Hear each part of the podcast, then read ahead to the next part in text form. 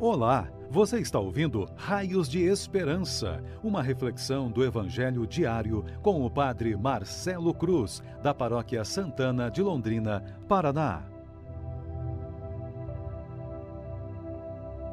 Caríssimos irmãos e irmãs, hoje, sexta-feira, vamos ouvir e refletir sobre o Evangelho de João, capítulo 6, versículos de 52 a 59.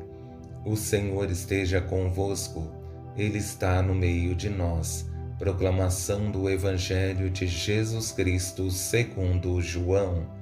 Glória a vós, Senhor. Naquele tempo, os judeus discutiam entre si, dizendo: Como é que ele pode dar a sua carne a comer?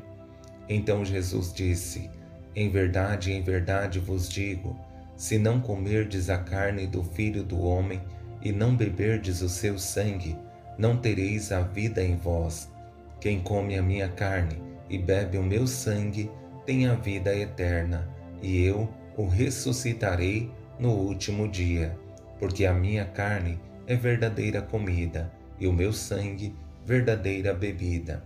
Quem come a minha carne e bebe o meu sangue permanece em mim e eu nele como o Pai que vive me enviou, e eu vivo por causa do Pai, assim o que me come viverá por causa de mim.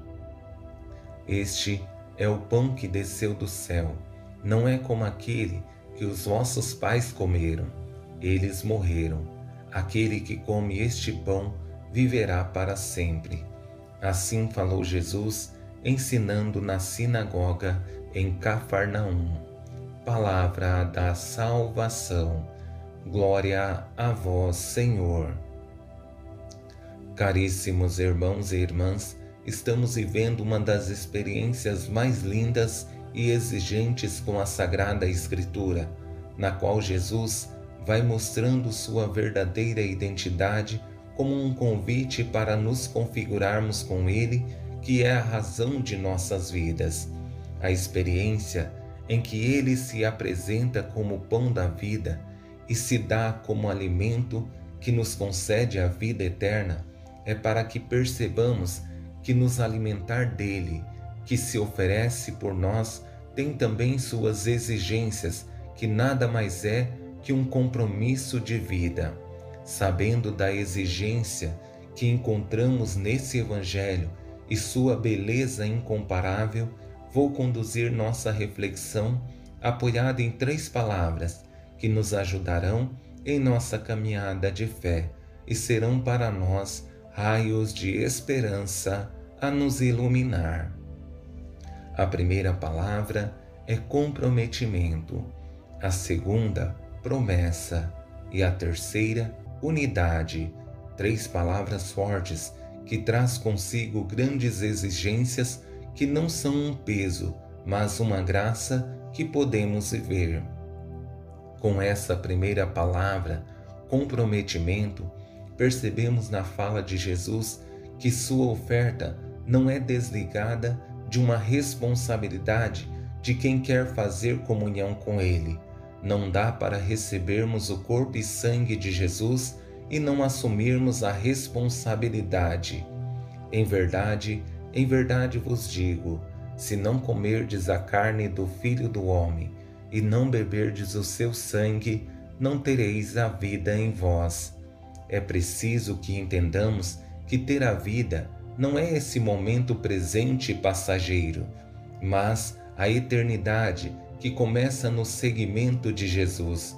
Por isso, esse comprometimento passa por uma condição que ele nos dá para percebermos que estar com Ele exige compromisso de vida, que começa na comunhão e termina na eternidade, quando contemplarmos a Sua glória.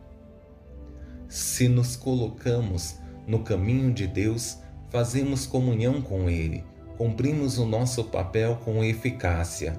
O Senhor nos faz uma promessa que se torna a grande motivação para a pessoa que não está nesse mundo para passar despercebida, mas para fazer a diferença.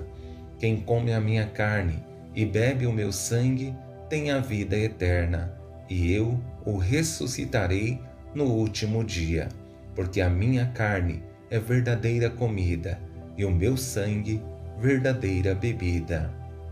Sabemos que os desafios de nossa vida são grandes e todos nós queremos uma vida feliz.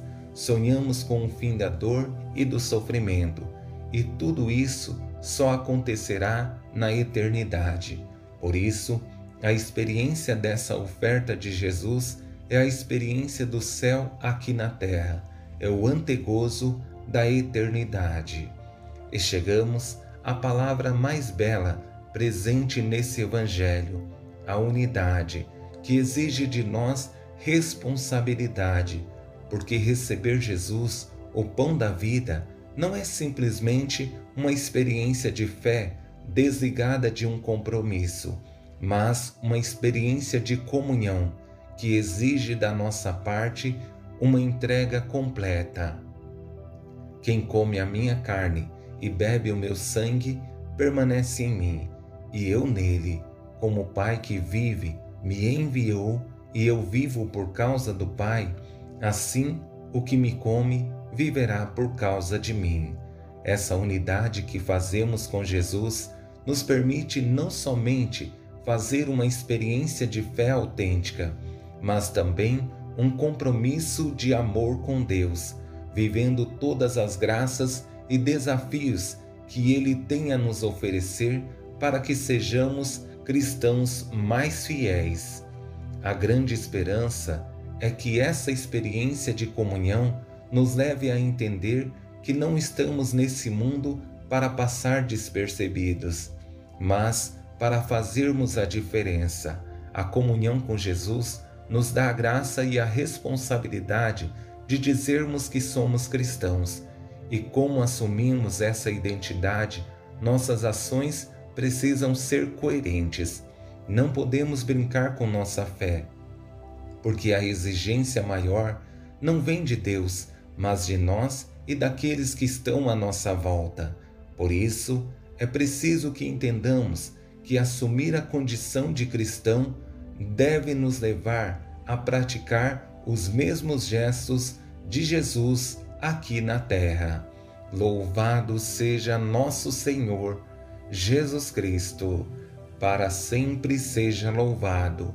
O Senhor esteja convosco, Ele está no meio de nós Abençoe-vos Deus Todo-Poderoso, Pai, Filho e Espírito Santo. Amém.